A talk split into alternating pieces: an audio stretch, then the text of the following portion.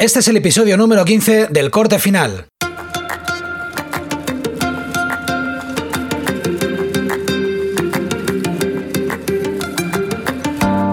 Bienvenidos a El Corte Final, un podcast en el que hablaremos de edición y herramientas de vídeo, cacharritos para el filmmaker y cualquier cosa que creamos interesante. Todo comentado por dos usuarios de Final Cut Pro 10. Yo soy Jordi Extremera y junto a mí tengo a Jesús Hernández. ¿Qué tal Jesús? Muy bien, pues aquí listo para grabar el podcast por segunda vez. otra vez, ¿no? Sí. bueno, comentar a la gente que nos está escuchando que ayer eh, decidimos, eh, bueno, ayer grabamos el, podcast, hoy es jueves, jueves 12, día que sale Big Sur. Y ayer hicimos el, podcast, que lo grabamos por la mañana, súper contentos. ¿eh? Mira, vamos a sacar el podcast antes de que salga Big Sur. Y cuando terminamos el podcast, un podcast que había durado una hora 40 minutos aproximadamente, ¿qué pasó Jesús? Pues que resulta que mi cable USB del micrófono se había desenganchado y no me había enterado. Así que hoy tengo, de hecho tengo ahora mismo doble monitorización. He sacado el monitor de ScreenFlow, que alguno pensará que es un poco entrevesado, pero bueno, es con lo que grabo el audio, por costumbre simplemente. Y también el, de, el del sistema operativo, para ver claramente que, que eso se va moviendo y que no hay fallos.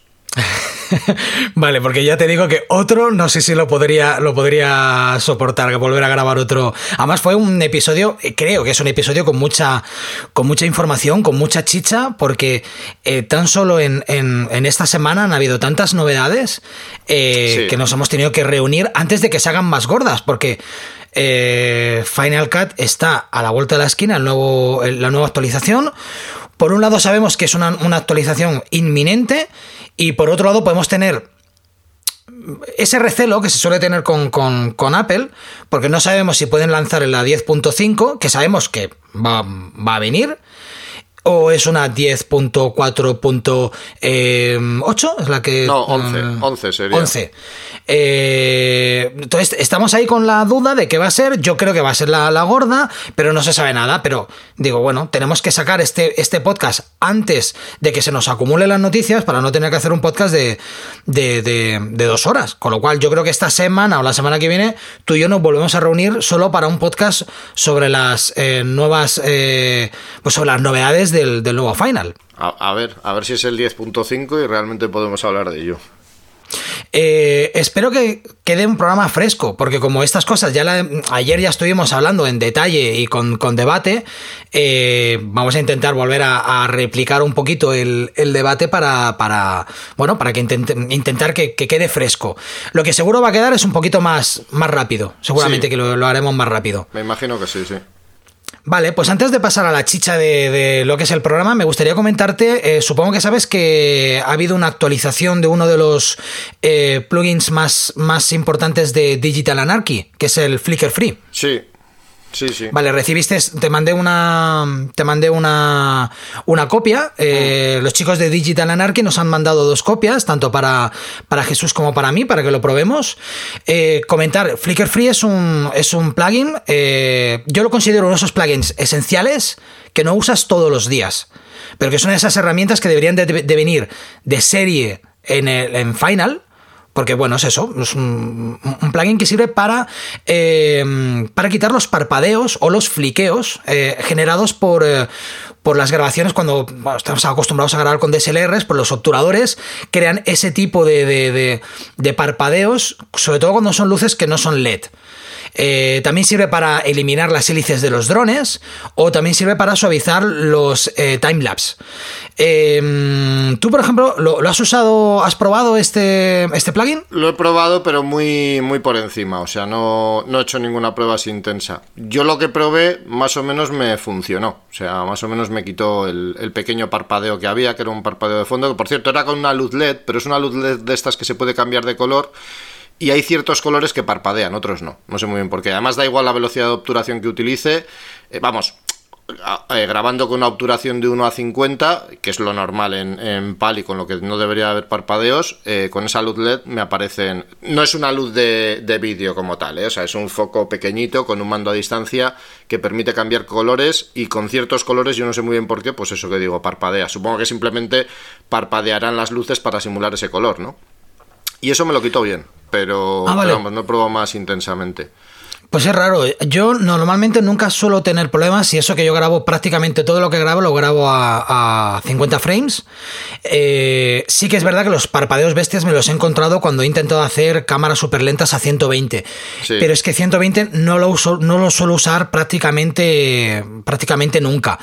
Sí me ha ocurrido sobre todo en los eventos. Em, en eventos grandes donde estás grabando un escenario, detrás del escenario hay una pantalla gigante de televisión, ahí sí. Claro, yo ya no sé de qué está hecho, de qué está hecha esa pantalla de, de- de televisión. Eh, no me ha pasado con la pantalla de televisión de mi casa, con lo cual do- entiendo que son un tipo de LED diferentes. Eh, y ahí sí que me ha ocurrido. Y este plugin me ha salvado la vida en ese sentido. Eso sí que es verdad. Yo ya venía de la versión 1, yo ya me había comprado la versión 1, pero bueno, nos han cedido esta versión 2 para que la probemos, para que comprobemos realmente que han aumentado muchísimo el rendimiento de. de mm, del, del plugin, ya que, bueno, ahora, ahora os comentaré, no es un plugin barato. Si tú vienes de la versión 1 te cuesta 89, pero si compras directamente la versión 2 es 149 dólares. Eh, y bueno, ellos comentan que han aumentado el rendimiento hasta un 1500% en material 4K. Que han mejorado el, el algoritmo que tienen para, bueno, para, el, para el rolling band y vienen, han metido más preajustes, eh, ajustes preestablecidos para que no tengas que tocar nada de configuración. Que yo prácticamente es lo que hago. O sea, yo normalmente me quedo con los ajustes preestablecidos porque cuando empiezo a tocar, como no sé exactamente qué es lo que toco, acabo creando unos vídeos ahí con un motion blur súper súper eh, acusado que, que es, es casi peor el, el remedio que la, que la enfermedad. Luego ellos también comentan que han aumentado el rendimiento en 300% gracias al uso de CUDA y OpenCL y que dentro de poco darán soporte para, para Metal, incluido en la versión 2, sin tener que pagar, sin tener que pagar más. Ya. Y entiendo que es uno de los plugins eh, estándar del mercado, porque yo antes de comprar este, yo probé varios que habían más baratos. Y ninguno me dio un buen resultado. Ninguno. Eh, este, sin embargo, es de Digital Anarchy. Lo, lo- ellos eh, sacan eh, versiones para, para Premiere y After Effects, para Avid, para DaVinci, para Scratch, para Nook. Y sobre todo, bueno, para aplicaciones que usen OpenFX.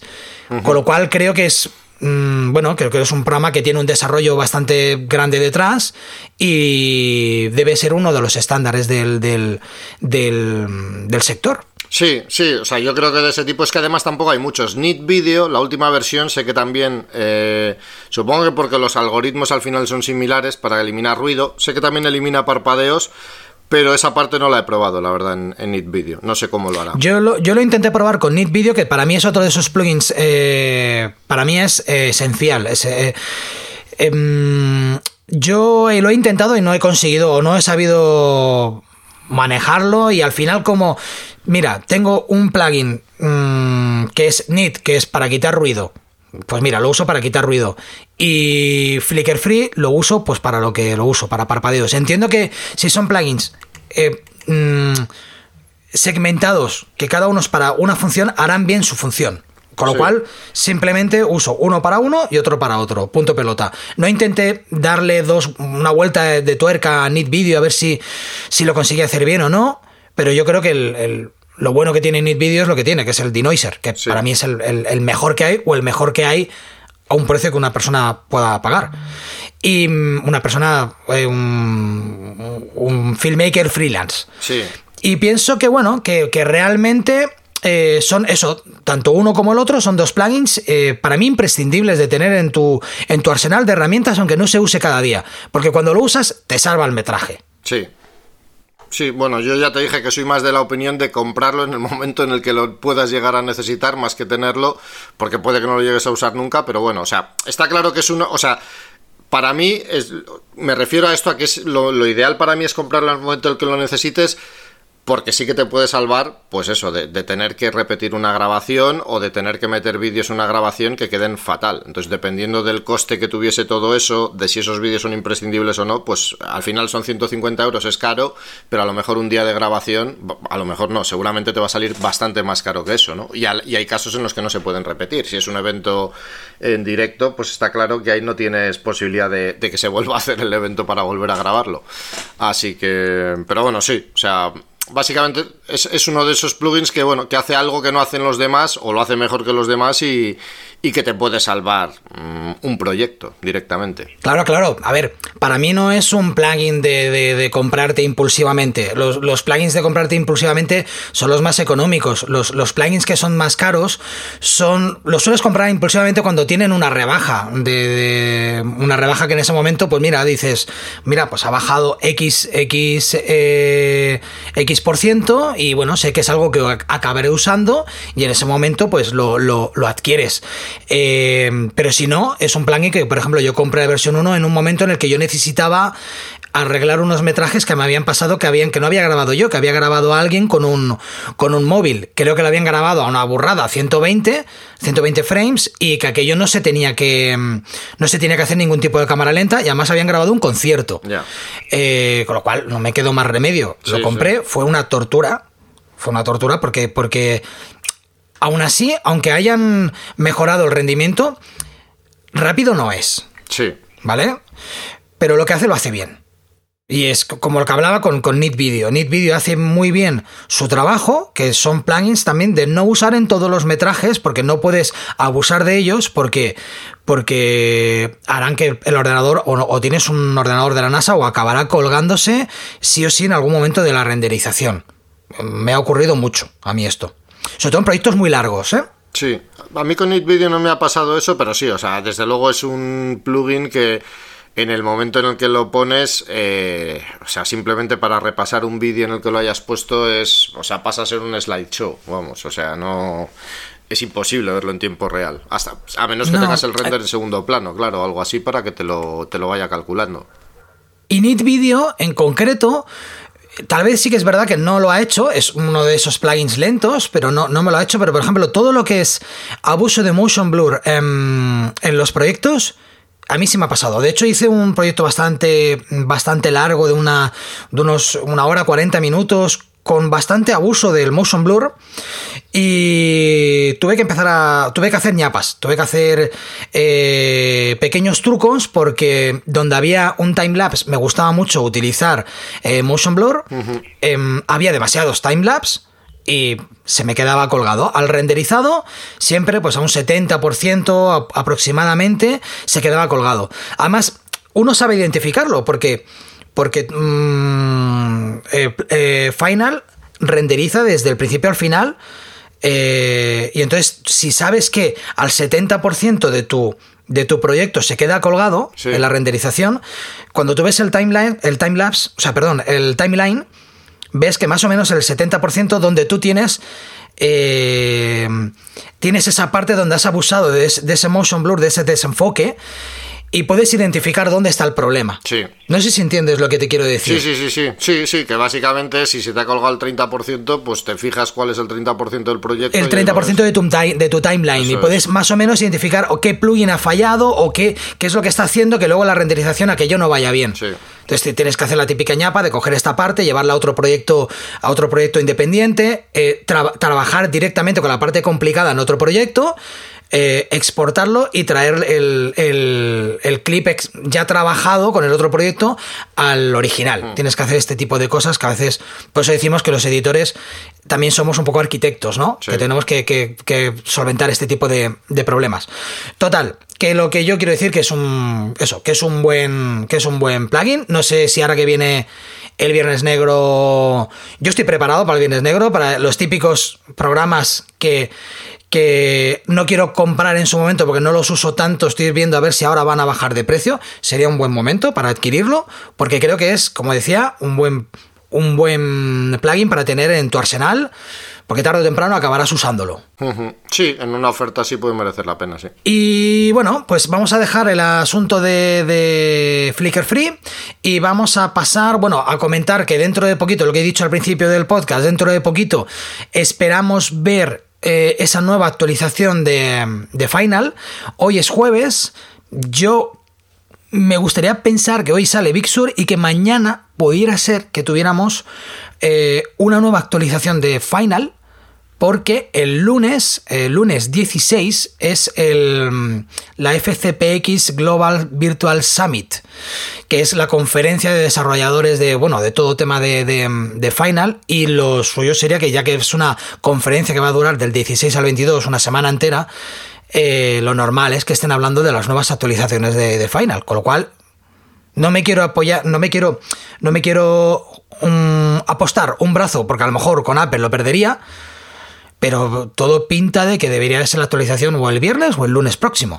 Sí, sí, en principio yo, a ver, yo creo que algún tipo de actualización antes del martes, que es cuando llegan los nuevos ordenadores, que es de lo siguiente que vamos a hablar, debería de haber para que Final Cut funcione en estos ordenadores nuevos con procesadores Apple Silicon. Así que algún tipo de actualización antes del martes podría haber. ¿Cuándo saldrá? Pues eso es lo que ya eh, es difícil de saber y qué es lo que saldrá. Eh, puede que lo que tú dices, que salga el viernes una actualización gorda, que sea una actualización menor, que sea el lunes, cualquiera de las dos cosas también o que sea el martes, esperamos. Yo supongo que realmente eh, habrá una actualización, eso, del tipo que sea de aquí al martes, porque, bueno, pues porque salen estos nuevos ordenadores, porque han enseñado durante la demostración de junio y en esa última que han hecho Final Cut funcionando. Es cierto que el Final Cut que se ha visto funcionando es el actual, la 10.4.10, no se ha visto nada nuevo, pero bueno, pues habrá que esperar a ver qué qué es lo que pasa al final. Pero incluso en, las, en la presentación de los nuevos Mac, me parece que ya hay comparativas de, cómo procesa eh, los nuevos Mac con los, con los, con los Apple Silicon, eh, cómo procesa el vídeo en Final Cut 10.5. Sí, sí. Con lo cual es lo que hablábamos al principio. Sabemos que va a haber una 10.5, que para eso no hay que ser un, un, Pitágoras, para saber que en algún momento va a haberla. Y que por otro lado tenemos indicios, como nos ha dicho Apple, que antes de que acabe el año vamos a tener un nuevo final. Mm. Pero claro, como Apple va como va, y, va a su ritmo y piensa, bueno, no piensa en, nosotros eh, precisamente, entonces es como que no sabes exactamente si lo que va a venir ahora puede ser un parche o puede ser la gorda. O la gorda te venga en enero, por ejemplo. Sí, eso es. Eh, hombre, a ver, eh, o sea, está claro que como mínimo tiene que haber alguna actualización de aquí a final de año que permitiese editar vídeo con, con Dolby Vision, o sea, con, con el estándar Dolby Vision, porque es en lo que graban los iPhone, y, y, es precisamente lo que decían en la noticia de los, o sea, en la página web de los iPhone, ¿no? Te dicen que el, el vídeo Dolby Vision de momento solo se puede editar en el propio iPhone, pero que en una actualización que saldrá este año de Final Cut se podrá actualizar ahí. Y luego aparte de eso lo que dices, si te metes en las fichas de los actuales, vamos, de los de los MacBook, o sea, de los Mac que se van a sacar con, con procesador Apple Silicon, abajo o sea, te ponen comparativas de Final Cut, no sé cuánto más rápido, eh, o sea, varias de ese tipo y abajo te pone que esas comparativas se han hecho con una versión una pre-release que llaman, es decir, una versión que todavía no salía al mercado de Final Cut Pro 10.5. Así que sí podría ser, digamos, una pista de que, vamos, no sé, yo creo que ya toca porque Final Cut hace ya casi tres años que salió en la 10.4. Es cierto que es una versión que se ha actualizado por lo menos un par de veces con muchas novedades, pero, pero bueno, ya tocaría la versión gorda siguiente. Y yo creo que sería un buen momento, ¿no? Que van a lanzar los nuevos ordenadores, sería el momento ideal. Claro, y no hay que olvidar que en la Virtual Summit de. Bueno, Virtual me parece que se lo han puesto ahora. En la Global Summit de, de 2017 es donde se presentó eh, la versión 10.4, mm. la famosa, la, última gorda que, que, hicieron, que fue la de la que añadieron todo el tema de, de color. Sí. Con lo cual, la esperanza es que, bueno, que es que para la para para la semana que viene deberíamos de saber algo. Sí, sí. Mínimo. Sí, sí. Así que, Yo por si acaso mañana voy a estar ahí dándole a refrescar, eh, porque me gustaría creer que, la actualización vendría mañana. Hoy lo dudaría mucho, ¿eh? que hay, hay, gente que dice que, que, puede salir con a la vez que sale Big Sur. Lo, lo dudaría mucho porque normalmente no sacan cuando, cuando, cuando viene una renovación del sistema operativo, como los servidores de Apple van a tope, pues se centran en lo que se centran, que es en el, en el, en el sistema operativo. Y luego días mm, siguientes ya empiezan pues eso con su con la suite de ofimática eh, pues con Final con Logic con lo que toque. Sí además veremos estar... además es que hay que, hay que tener en cuenta que probablemente porque por ejemplo hay otras empresas que ya han dicho que han pasado sus, sus aplicaciones no como Affinity y otras más. Es decir que probablemente en estos días o a partir del martes cuando estén ya disponibles estos nuevos ordenadores habrá muchos programas que ya estén actualizados, especialmente los que se venden en la, en la App Store de, de Mac. Y, y, vamos, que va a haber muchas renovaciones y no solo renovaciones, sino instalaciones desde cero. Es decir, la gente que empieza a recibir esos ordenadores, pues eh, tendrá que instalar todo desde cero. Es decir, todo desde cero las aplicaciones que no tienen, ¿no? Porque se acabe bien con el sistema operativo y demás. Pero bueno, pues eso, eh, habrá quien se tenga que instalar el Affinity Photo, el Affinity... En fin, todos, todos los programas, digamos, que estén disponibles y que se utilicen habitualmente.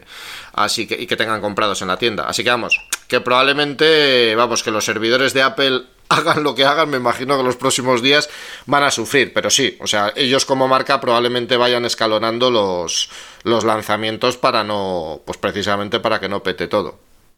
Vale, y que sepáis que en el momento que haya una nueva actualización, esperemos que gorda, porque si es una actualización menor no será necesario, pero si es una actualización gorda tendréis un podcast eh, al poco de sacar la, la, actualización analizando todas las, todas las novedades y entrando pues en el, en el debate que dé, porque seguramente quede para, para algún tipo de, de, debate. Sobre todo porque lo podríamos empezar a, comparar un poquito con, con DaVinci Resolve, con la nueva actualización que hablaremos un poquito después, eh, porque tenemos una actualización muy gorda del, del DaVinci y, como no, como vendrán muy a la par, pues eh, las comparaciones estarán servidas.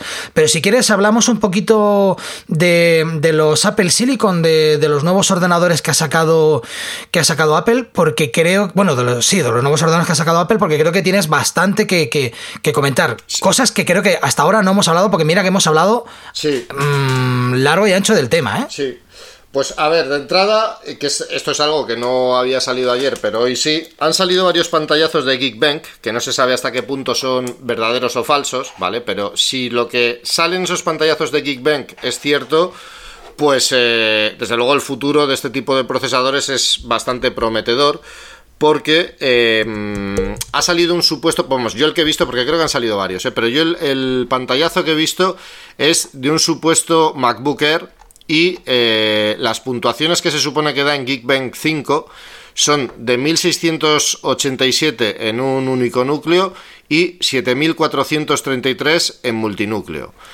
Entonces, si esto es verdad, estaríamos hablando de que un MacBook Air vayamos un poco más allá, un MacBook Pro de los nuevos de 13 pulgadas, ¿vale? Que al tener ventilación va a poder mantener el rendimiento todo el tiempo sería más rápido, al menos en la parte de procesador, que un MacBook Pro de 16 pulgadas eh, con el Core i9. Es decir, es una salvajada, ¿vale? Si nos vamos, de hecho, a la página web de Geekbench, en, en mononúcleo, no hay absolutamente ningún equipo que dé ese rendimiento, ningún equipo Apple, ¿vale? Los únicos procesadores que empiezan a dar ese tipo de rendimientos son los eh, algunos Ryzen de la serie 5000 que han salido hace poco, que en mononúcleo también son muy potentes y dan las puntuaciones similares, pero de Intel no hay ningún procesador que se acerque. Y en multinúcleo, eh, es que estamos hablando de puntuaciones que son similares a las del Mac Pro de 8 núcleos, eh, el iMac de última generación de 8 núcleos y demás. Y claro, estamos hablando de ordenadores pues como el MacBook Air, el Mac Mini el, y el MacBook Pro que se van a lanzar, ¿no? Así que habrá que ver luego el rendimiento real, ¿vale? Porque Geekbench al final, bueno, pues es lo que es. Habrá que ver también el rendimiento de la GPU, pero desde luego, si esto es cierto, desde luego lo que está claro es que el futuro es prometedor porque estamos hablando de los ordenadores más bajos, ¿no? Que es lo que vamos a comentar ahora, los que, los que va a actualizar Apple.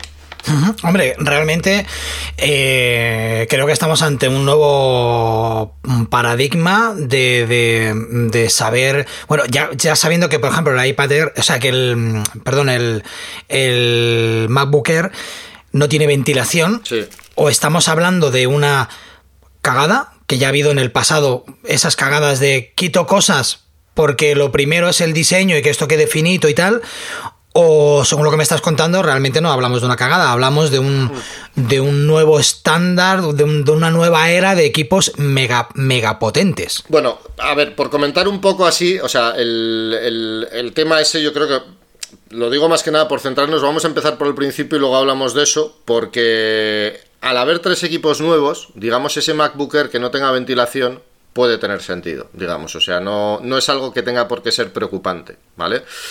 Em, es decir, Apple lo que, lo que anunció en la keynote del otro día básicamente es que se van a renovar tres equipos, son los tres equipos, como he dicho, de gama más baja, el Mac Mini, el MacBook Air y el MacBook Pro de 13 pulgadas, y todos ellos van a llevar un nuevo procesador que han llamado M1, que básicamente es un procesador que está basado en el A14 que llevan los iPhone 12 y los iPad Air de última generación, pero con algunas diferencias, ¿vale? El, procesador A14 tiene 6 núcleos, 4, de, 4 núcleos eficientes, que se llama, pues para procesos que no requieren demasiada chicha, por así decirlo, y que consumen muy poca energía, y dos de alto rendimiento. En el caso de este M1 hay los cuatro de, de, eficiencia, por así decirlo, y cuatro de alto rendimiento, es decir, el doble de alto rendimiento. Luego la GPU es exactamente el doble, la del iPhone tiene cuatro núcleos y esta tiene ocho. Y luego el Neural Engine este em, tiene eh, los 16 núcleos que también tienen el iPhone. Y luego se pueden configurar estos equipos solo con 8 o 16 GB de memoria. ¿vale? La memoria sí que no es ampliable porque la memoria además está en el, en el encapsulado del propio procesador, ¿vale? Es lo que llaman memoria unificada, ni siquiera la llaman compartida, ¿no? Se supone que es unificada porque realmente todos esos componentes pueden acceder a la memoria, Em, compartir datos dentro de la memoria sin necesidad de pasar por otros buses ni nada por el estilo. Entonces todo esto es una de las cosas, digamos, esta nueva arquitectura donde no hay componentes repartidos por la placa base, sino que está todo dentro del mismo encapsulado, es lo que debería hacer que el rendimiento sea muy bueno a pesar de que la memoria, pues eso, no tengamos una GPU por un lado, un procesador por otro y demás. Entonces, lo que comentas tú del ventilador, yo digo que no me parece demasiado grave, por así decirlo, porque estos procesadores ya se ha visto en los iPad y demás que sin ventilación funcionan bastante bien.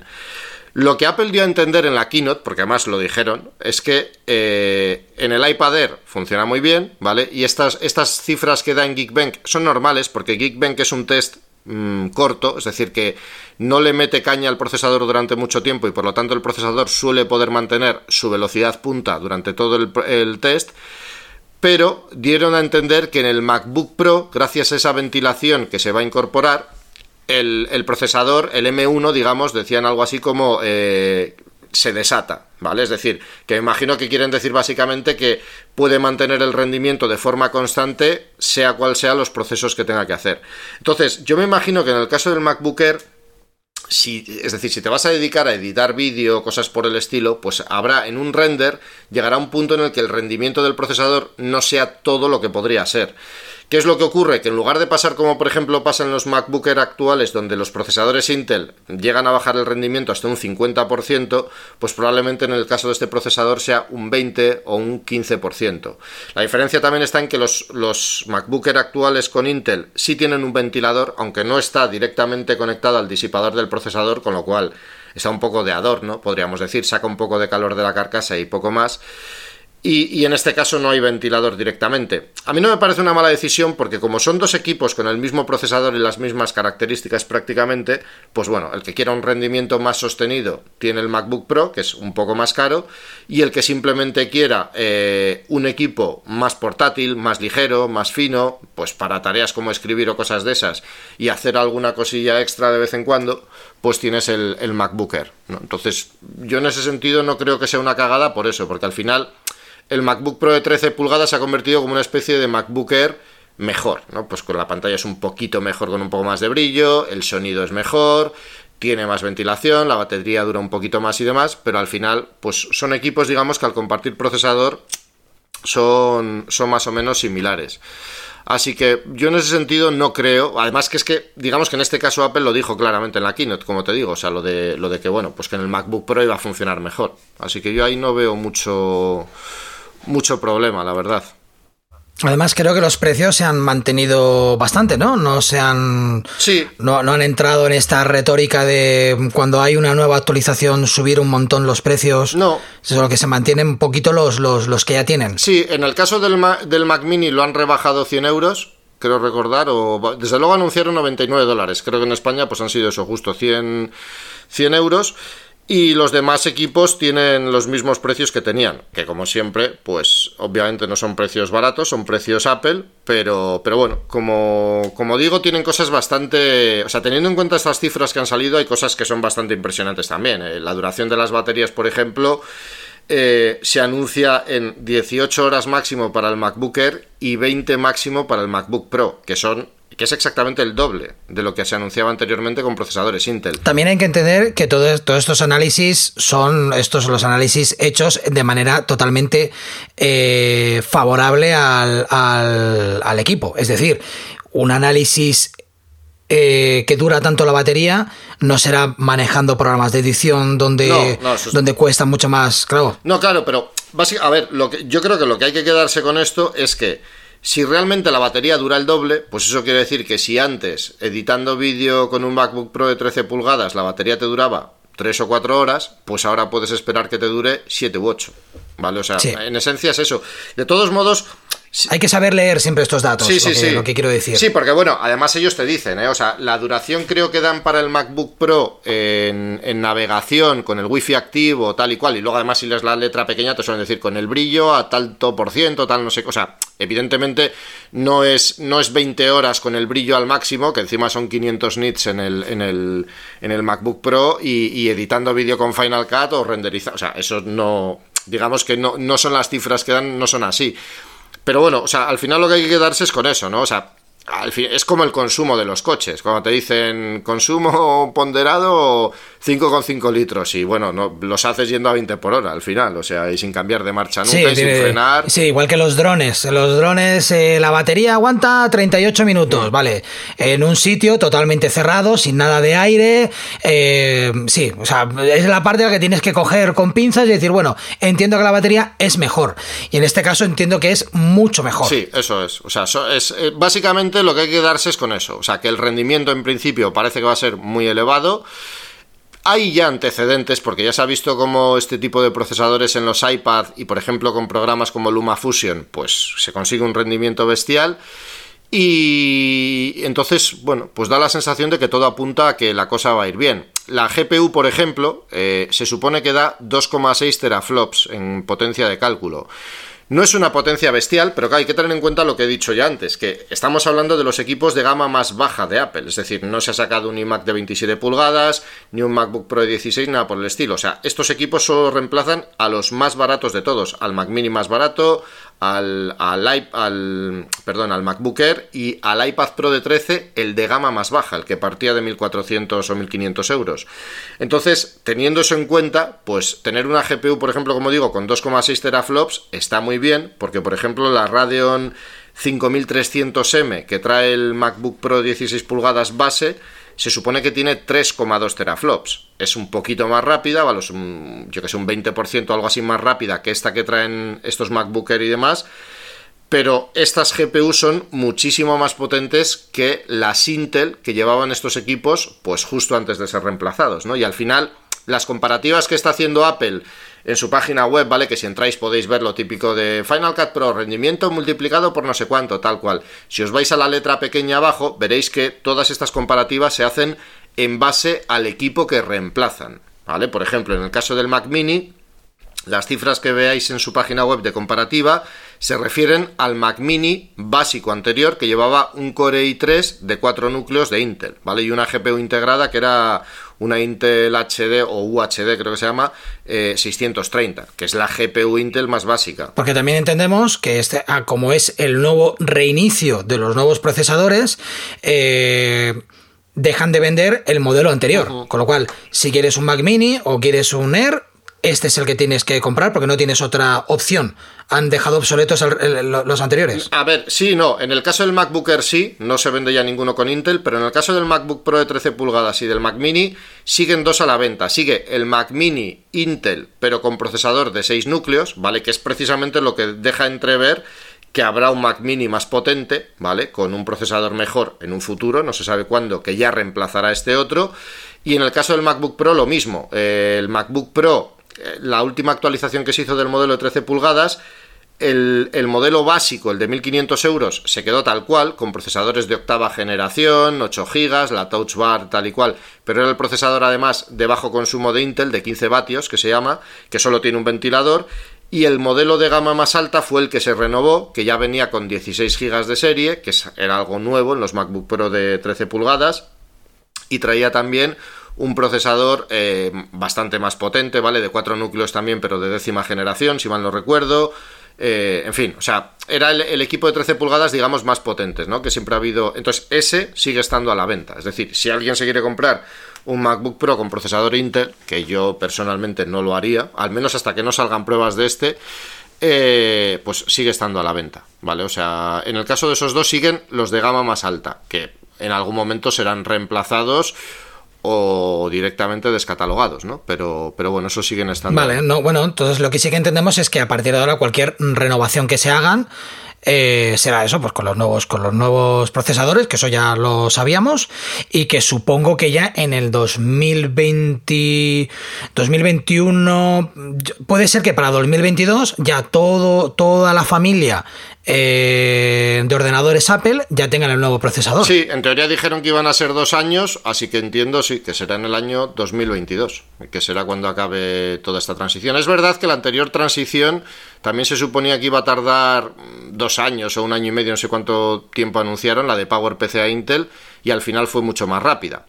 Pero en este caso, bueno, de momento las cosas están así y, no se sabe exactamente. Vamos, en teoría son dos años lo que han anunciado. Ahora han salido los primeros equipos, pues la, renovación total de todos los equipos debería de ser en junio del 2022 o como mucho en noviembre del 2022. Digo junio porque fue cuando se anunció esta transición. Entonces no sé si esos dos años eran a partir de ese momento o a partir del momento en el que se lanzasen los primeros equipos con estos, con estos nuevos procesadores. Oye, ¿y, ¿y qué pasará con el Mac Pro?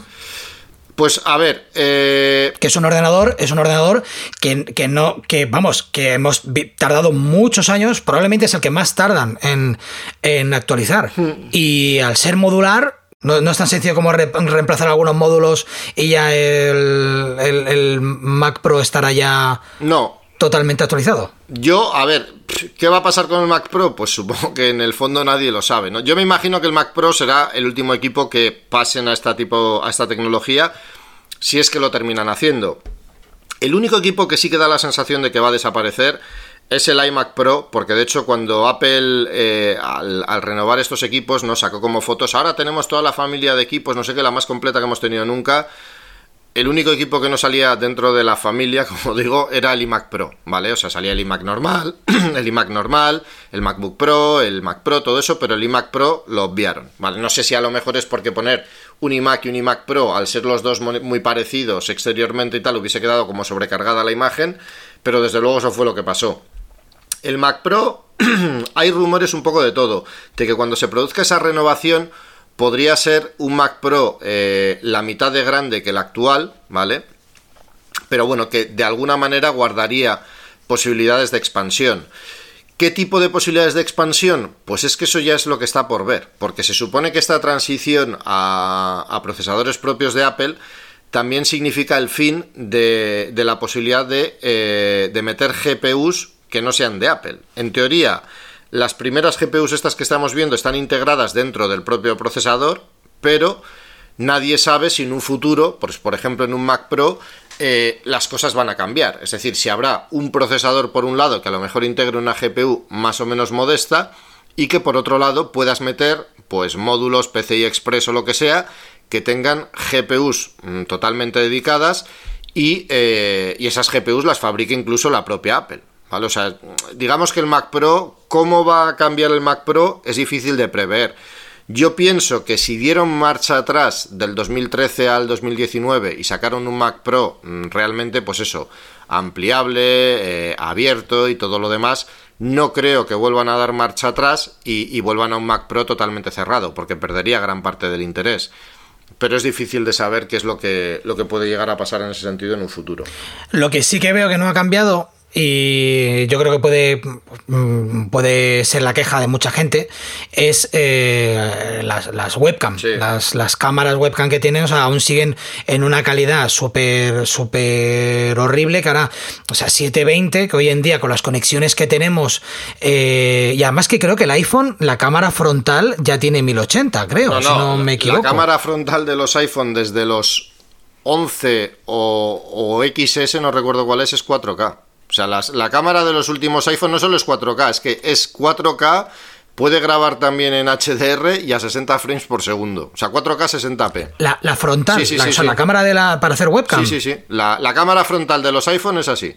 La de los la de los iPad y eso no, es más limitada, pero bueno, sigue siendo una cámara de 8 megapíxeles y no sé si graba a 1080 o a 4K. Pero vamos, la calidad de cualquier camarita de cualquier iPhone que está ahora mismo a la venta es muy muy superior. O sea, el único, yo creo, dispositivo iOS que tiene una cámara similar a estos es el iPad más básico de todos, ¿vale? El que, el que se vende por 300 y pico euros, que ese sí que tiene una cámara de 1,2 megapíxeles o algo así, que sigue siendo, pues eso, una cámara antiquísima. Y de hecho es una de las cosas también que le critican a ese equipo, ¿no? Todo el resto de dispositivos de Apple eh, de iOS tienen cámaras frontales infinitamente mejores. Porque date cuenta que las cámaras frontales de estos equipos, o sea, al final lo que importa es el sensor que pongan y también luego, lógicamente, el procesamiento de la imagen, ¿no? Porque de hecho es una de las cosas que dicen que han mejorado en estos equipos, que la cámara es la misma, pero el procesamiento ha mejorado gracias a este procesador. Bueno, pues algo se verá mejor la imagen, pero milagros no pueden hacer. Pero claro, en el caso de los iPhone y todo este tipo de cosas tienen que tener una buena cámara frontal para los selfies, que ya sabemos que es algo que, gusta mucho. Entonces, eh, en esos equipos la cámara frontal es mucho mejor. De hecho, ya te digo, no te lo sé decir exactamente. Bueno, lo voy a mirar ahora por curiosidad, pero creo que es de 12 megapíxeles, ¿eh? como la, trasera, exactamente igual. A ver, lo que, lo que está claro es que eh, este 2020, lo que ha ocurrido, eh, todo el tema de la pandemia, eh, sí es verdad que la nueva, mm, la nueva realidad que vamos a vivir ahora es que el teletrabajo ha llegado para, para, quedarse, más de lo que mm, antes, bueno, yo mm, considero que en los últimos años he trabajado muchísimo el tema del teletrabajo, con lo cual he usado mucho tema de videoconferencias y demás, pero que a día de hoy está a la superorden del día. O sea, aunque en el 2021 el tema de la pandemia este ya pues ya se esté a lo mejor regulando o lo que sea, eh, yo creo que ha entrado en nuestros hábitos las, las eh, videoconferencias que además mm, son muchísimo más, más productivas en cuanto al, día a día. Eh, en vez de quedar en hacer reuniones presenciales, reuniones físicas, sí, presenciales, eh, es increíble porque todas las cámaras, todas las cámaras de acción ya se han puesto las pilas, han actualizado, han actualizado su software o, han creado pequeños programitas para poder, por ejemplo, con una GoPro eh, poder tener una videoconferencia utilizándola como cámara del, en el ordenador. Sí. Eh, las cámaras DSLR, que también me parece algo súper incómodo, ¿no? Tener que hacer una, una videoconferencia con la DSLR. Y, lo que sería más más normal, que son los Mac, eh, seguimos con los con los 720 de, en las webcam, que es horrible, que se nota mucho, ¿eh? Mm. Se nota muchísimo. Sí, sí, sí, sí, no, no, es una cosa, de, y de hecho, por ejemplo, en el último iMac, el de 27 pulgadas, el que se renovó este verano, tiene ya una cámara 1080 que la calidad es muy, muy superior. O sea, no solo en definición, sino en rango dinámico, en limpieza de la imagen y todo ese tipo de cosas. Claro, y ya que no, no, es que lo quieras hacer por Skype, sino que ya lo, lo lo quieres hacer por FaceTime, porque tanto que estás eh, promocionando también tu FaceTime, que no es lo que más se pueda llegar a usar, eh, esto también, pues no sé, a lo mejor lo, lo, lastra un poco. Mm, parece que no piensas en ese... Eh, o no han pensado en esto. Porque sí, no, además, yo creo que cambiar, cambiar una cámara de 720 a, a, 1080 yo creo que no es ni muy costoso ni muy complicado. No, te va a hacer tener que reconfigurar todo el diseño de, de, tu Mac. No, no. Ya supongo que será una de esas cosas en las que han recortado gastos y ya está. Pero sí, o sea, realmente es algo, por, por lo que te digo, además lo estaba mirando ahora. Efectivamente, todas las cámaras frontales de los iPhone desde el 11, por lo menos, que es lo que he podido ver, graban eh, vídeo en la cámara delantera, tiene un sensor de 12 megapíxeles y graba a 60 frames por segundo en 4K. Y las nuevas, lo que te digo, graban hasta en Dolby Vision. O sea que, que vamos, que, que sí, que es una cámara muy chunga y que deberían de haber mejorado, está claro.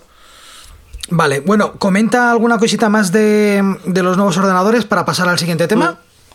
Bueno, pues simplemente. has dejado algo? Sí, pues algunas cosillas así más que hay que tener en cuenta. Eh, creo que no lo he dicho, pero por ejemplo, con relación a esto a la videoconferencia, una cosa que sí que se ha hecho en el MacBook Pro es mejorar los micrófonos.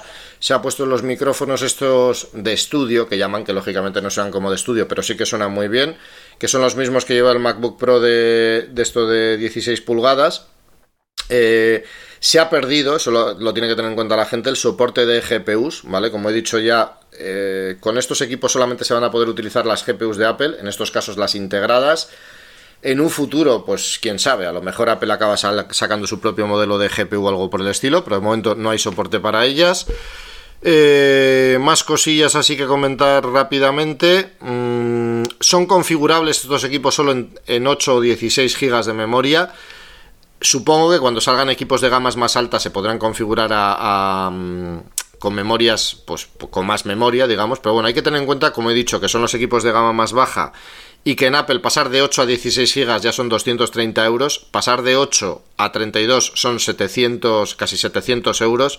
Yo creo que casi nadie se compra un equipo de gama baja y amplía la memoria eh, tanto pasando por caja en Apple, ¿vale? Porque al final, pues si te compras un, un iMac, o sea, perdón, un Mac mini y lo amplía, el, básico que vale 800 y lo amplías a 32 gigas, si, hubiese la posibilidad, pues estaríamos hablando de pasar el precio a 1500 euros. Entonces yo entiendo que normalmente el que pide 32 gigas también pide de base un equipo más potente. Y, bueno, en el caso del Mac Mini, por ejemplo, o sea, los otros dos equipos traen dos puertos Thunderbolt 3 eh, USB 3.1 Gen 2, como eran hasta ahora. Y en el caso del Mac Mini, em, se han reducido los puertos con respecto al que había, ¿vale? Se tiene solamente dos puertos Thunderbolt 2, o sea, Thunderbolt 3, como he dicho, dos puertos USB y un gigabit Ethernet. No hay posibilidad, por ejemplo, para el, el, Ethernet de 10 gigabits, que es algo que sí que existe en el, en el Mac Mini Intel, que sigue a la venta, como he dicho, y que yo supongo que también se hará un poco lo mismo, ¿no? Que Apple irá segmentando eso más y que a lo mejor si sale un Mac mini en un futuro con un procesador mejor, más posibilidad de ampliación de memoria y todo eso, pues igual ese ya tiene, en vez de dos puertos Thunderbolt, igual ya tiene cuatro y a lo mejor también tiene ya la posibilidad de pasar a un, a un Ethernet de ese tipo. Y por último decir también que todos estos equipos nuevos tienen por fin el Wi-Fi 6, que era algo que, mucha gente estaba reclamando, ¿vale? Que es un Wi-Fi básicamente que puede funcionar hasta 1,2 gigabits por segundo también. O sea, es el último Wi-Fi y el más rápido de todos, ¿vale? Por así acabar un poquito con, con el tema este. Muy bien. Y de una renovación nos vamos a otra renovación, porque creo que el lunes se presentó, sí fue el lunes, eh, se presentó la nueva versión de DaVinci Resolve, eh, la número 17, que se ha hecho derrogar un poquito más que, que las anteriores. Lo que no, lo que, en lo que no nos sorprende es que, bueno, como cada renovación de este, de este software es mastodóntica y añaden ya otro, o sea, ya no un mastodonte, ya son, creo que son familias ya de, de, mastodontes, que no sabemos hasta dónde vamos a, a, llegar con este, con este programa, que a día de hoy es uno de los no, es uno de los no. Es el que más ofrece por, em, por menos. Sino que te lo digan a ti, que tú estás acostumbrado a hacer todo el tema de, cursos de, de, Da Vinci. Y nada, yo, yo vi un poquito de la presentación.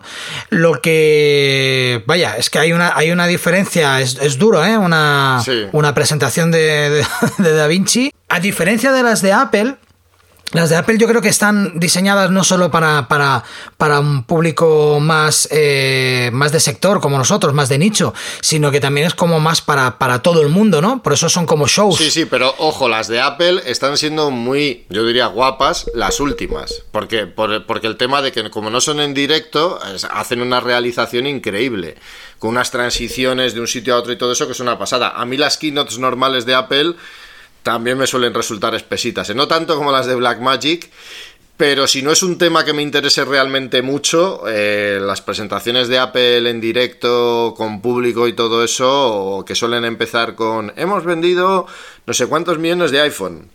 La gente está Sí, en, los 25, los 25 minutos primeros Sí. te los puedes ahorrar. Sí, sí, sí, sí. En el caso de la, Black, de la de Blackmagic, bueno, pues es que es algo, pues bueno, pues más como casero, ¿no? Por así decirlo, la, el tipo de presentación y todo ese tipo de cosas. Bueno, porque sabemos que los que estamos viendo esa presentación en ese momento somos editores. No somos gente ni que, ni que queremos ver a una señora bailando, ni, ni un grupo tocando, eh, ni nada de eso. Queremos ver las, las. Bueno, sí que es verdad que son, son presentaciones. ¿Cuánto duró? ¿La de, ¿tú, la pudiste, ¿Tú la viste Sí, entera? duró, pues creo que fueron dos horas y pico, casi dos horas. Creo que fueron casi dos horas. De hecho, ahora mismo está en YouTube eh, grabada, vamos, lo voy a mirar ahora por curiosidad, pero creo que fueron... Creo que fueron eso, casi dos horas o algo así. Lo que pasa que, claro, Bueno, pero con tantas, con tantas novedades, eh, iban repasando, seguramente van repasando. Uf, Te iba a decir todas las novedades, no, porque me parece que el, el manual de las novedades, eh, ¿cuántas páginas son? Que me lo comentaste Sí. Pues son- ayer en el programa borrado.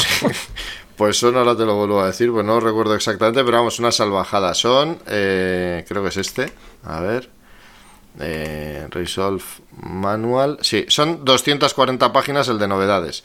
Que Solo sí, novedades. hay que tener en cuenta que el normal de DaVinci Resolve me parece que son 4.000 y pico páginas, o sea que bueno, vamos para formato... Son Biblias. Formato Biblia, sí, ya. O sea, desde luego el que imprima esto va a tener que talar un par de árboles. Eh, nada, mm, cuéntanos un poquito las, las novedades, las más significativas, porque obviamente Sí. todas no vamos a poder, no vamos a poder repasarlas. Sí, pues bueno, pues al final es eso, ha sido una renovación bastante importante, lo que has dicho tú, llevaban casi...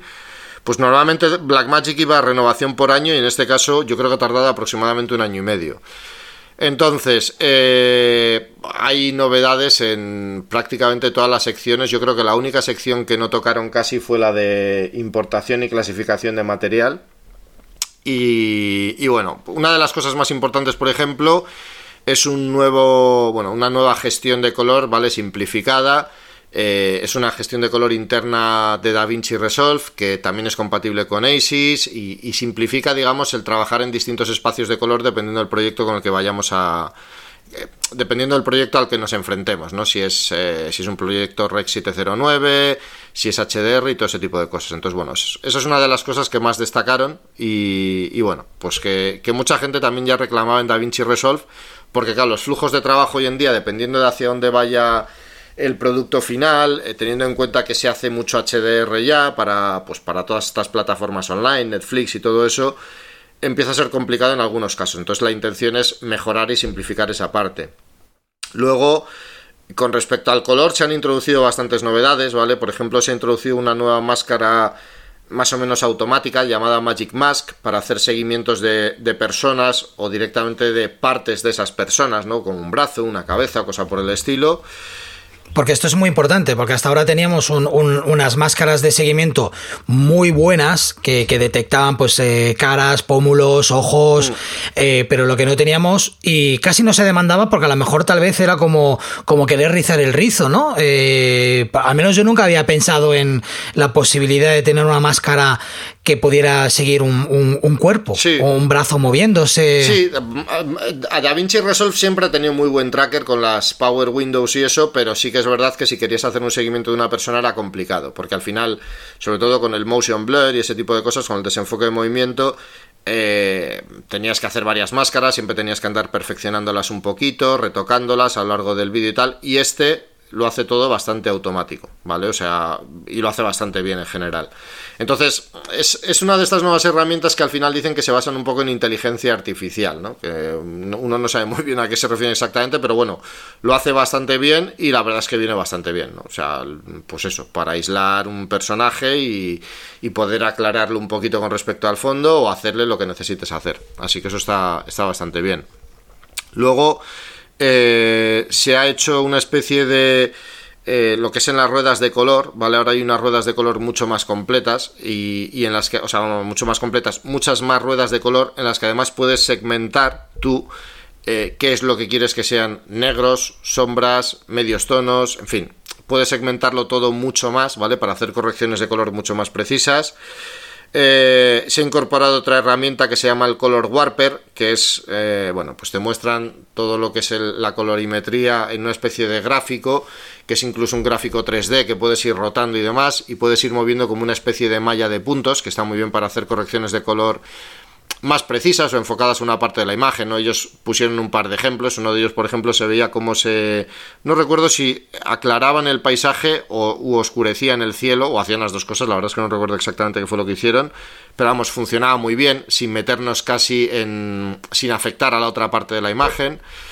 Eh, más cosillas que han hecho, por ejemplo, los videoscopios ahora, todo lo que es el, el monitor de forma de onda, vectorscopio y todo ese tipo de cosas antes podíamos tener una matriz de 2x2, es decir, tener cuatro de estas herramientas al mismo tiempo. Ahora podemos sacar una matriz de 3x3, nueve herramientas al mismo tiempo. Y, bueno, eso con respecto a la parte de color, así las cosas más, digamos, reseñables. Luego hay muchas más novedades, como has dicho, o sea, fueron dos horas y pico de presentación, así que hay muchísimas, muchísimas novedades. Por ejemplo, una cosa que viene muy bien es que los efectos y las transiciones, títulos y demás, en la sección de edición tienen previsualización en tiempo real, como pasa por ejemplo en Final Cut, pasas el cursor por encima y ves la animación del título, ves el resultado que vas a conseguir con el efecto, con la transición, ¿vale? Ves la transición. Así que eso está muy bien, ¿vale? Además tienen un pequeño iconito y en fin. Esa parte digamos que se ha aclarado más que antes eran simples listados de nombres y eran mucho, o sea, muchas veces era difícil acertar, ¿no? Si querías un título, o bien sabías cuál querías, o bien lo arrastrabas a la línea de tiempo, veías si te gustaba o no, y si no te gustaba, lo borrabas y ponías otro. Ahora eso pues va a acelerar bastante ese, ese proceso. Eh, Así, más cosillas. En edición también se puede utilizar ya un efecto de, mm, de esto de, de, chroma key, ¿vale? Se puede utilizar directamente en la sección de edición. El inspector de la sección de edición también lo ha mejorado, ¿vale? Tiene ahora pues más secciones, más está todo más, más claro al mismo tiempo, o sea, más es más fácil identificar lo que necesitas y lo que no. Y lo que no. Eh, pues que es una locura, vamos, todo lo que tiene. En la sección de montaje también ha habido algunas novedades, ¿vale? Algunas cosillas nuevas. Eh, entre otras cosas también se ha lanzado, que fue una de, las, una de las partes, yo creo, de la demostración más aburridas. Se ha sacado como una especie de consola nueva con una serie de botones que está pensada solo para la parte de montaje, ¿vale? No para la, la sección de edición, sino la de montaje. Y, y, bueno, pues con atajos de teclado y con ciertas funciones que es un poco parecido a lo que hacía el teclado de Blackmagic de antes, eh, vamos, el que estaba ya disponible, ¿vale? Que es un poco para lo que se pensó esta sección de montaje, para trabajar junto a ese teclado. Lo que pasa que ese teclado costaba 1000 o 1200 euros, no sé cuánto es, y bueno, esta consola se supone que parte de 300 dólares.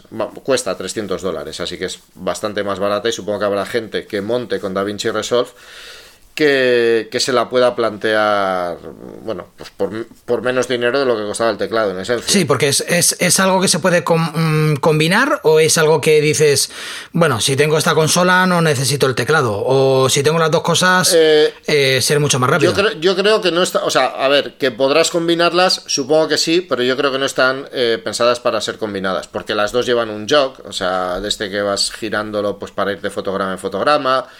Eh, y las o sea, da la sensación de que esta consola tiene más botones extra de los que tiene el teclado, no lo he calculado, pero yo creo que alguno más tiene, pero el teclado ya de por sí es muy completo, entonces eh, habría muchas cosas que serían redundantes si tienes las dos cosas, ¿vale? O sea, yo creo que es algo pensado para el que quiere tener su teclado normal y quiere ese extra para esa sección. No creo que sea para combinar las dos cosas. De hecho, ellos no lo, no lo enseñaron combinando las dos cosas, así que entiendo que debe de ser así. Vale, vale. Eh, más cosillas que tiene. El, tema de edición de transiciones, títulos y demás que estén hechos en Fusion también ha mejorado. Eh, en Fusion también, por ejemplo, hay algunas pequeñas mejoras. Eh, creo que hay más efectos acelerados por GPU. Eso la verdad es que no estoy del todo seguro, pero creo recordar que era así. cuando añadimos marcadores en edición los podemos ver en Fusion, ¿vale? Y también las formas de onda de los audios, lo que viene, por ejemplo, pues para hacer animaciones de motion graphics y todo ese tipo de cosas. Se ha incorporado una nueva sección de, o sea, una nueva categoría de nodos en, Fusion con formas geométricas predefinidas. Lo mismo, ¿vale? Un poco enfocado hacia, hacia motion graphics y ese tipo de cosas principalmente. Luego en audio también hay muchísimas mejoras. Un montón de temas de, pues de control de, hacia qué buses quieres que vayan los audios, para audios multicanal, 5.1, 7.1 incluso más. Eh, es que es una locura, vamos, lo que hay. Eh, se ha sacado también una nueva consola de esta con faders y demás para Fairlight más pequeñita que las que había, ¿vale? Porque antes te podías hacer algunas a medida. Eh, pues con, vamos, que te incluía yo creo el escritorio y todo y podías tener 3, 4, 5 consolas, una barbaridad. Ahora hay una, digamos, que es como más pequeñita para poner encima de la mesa, tipo a las de color y todo eso, los mini panel y demás que sacaron solo para Fairlight, mucho más cara, eso sí, ¿vale? Porque tiene los faders estos eh, motorizados, automáticos que van subiendo y bajando solos también si a medida que vas pasando por el audio. Vale 3.595 dólares, así que en España será unos 4.000 euros más o menos, así que al final es para alguien que solo haga audio en DaVinci Resolve y que utilice DaVinci Resolve pues como si fuera Pro Tools, digamos. O sea, yo creo que es para las únicas personas que puede tener sentido eso. Eso y que como han, bueno, em, entiendo que hay nuevas herramientas de, edición colaborativas, eh, lo que quieren propiciar es... Em, que muchas veces nosotros hemos criticado pues, el hecho de que es un programa que quiere abarcar demasiado, pero yo creo que lo que quieren hacer la gente de, de Blackmagic es una suite donde cada persona esté eh, profesionalizada en cada pestaña. Por ejemplo, el que sea eh, colorista, eh, tú, porque si eres editor, no tienes por qué tocar o no tienes por qué saber manejar la pestaña de color, sino que que quede todo en una suite en la que tú terminas tu trabajo de edición, se lo mandes al colorista, cuando el colorista haya terminado, se lo mande a la persona que se encarga del, del sonido. El del sonido no tenga por qué saber nada ni de color ni de montaje y aún así pueda retocar algo de color o de montaje. Sí, sí. Entonces creo que, a veces eh, no hemos... Eh, me incluyo, ¿eh? ¿eh? No entender el concepto de decir, pero ¿por qué quieren hacer algo tan grande que al final va a ser esto hiper pesado, que la curva de, aprendizaje cada vez es más, es más acusada, es más bestia? Es un programa que es gratuito, que sería ideal para, para alguien que, para ser el primer programa de introducción a, la edición, por ejemplo pero que cuando a mí alguien me ha preguntado por un programa de edición por el que empezar, que sea sobre todo gratis, eh, si tú le aconsejas este programa, te mandan a la mierda. Porque este programa luego realmente es un programa que, tiene tantas opciones que tumba para atrás. Pero creo que a lo mejor el programa es nuestro, que deberíamos de enfocarnos en el área que queremos especializarnos y tocar lo justo en los áreas... Eh, en los áreas que, que, bueno, pues que no te quieres especializar, pero que tienes que entender un poquito. Y, por ejemplo, una de las cosas que siempre criticábamos de, de Final era su, poco, eh, su poca conversación con otros programas de la, del mismo entorno. Por ejemplo, si tú quieres tocar audio eh, con Final, lo quieres hacer con Logic, Em, no, no, no puedes mandar el audio a Logic de una manera lógica. Tienes que hacer archivos XML. Yo cuando lo he probado a mí me ha hecho cosas raras. Eh, es algo que no me gusta. Y que por pereza acabas no haciéndolo.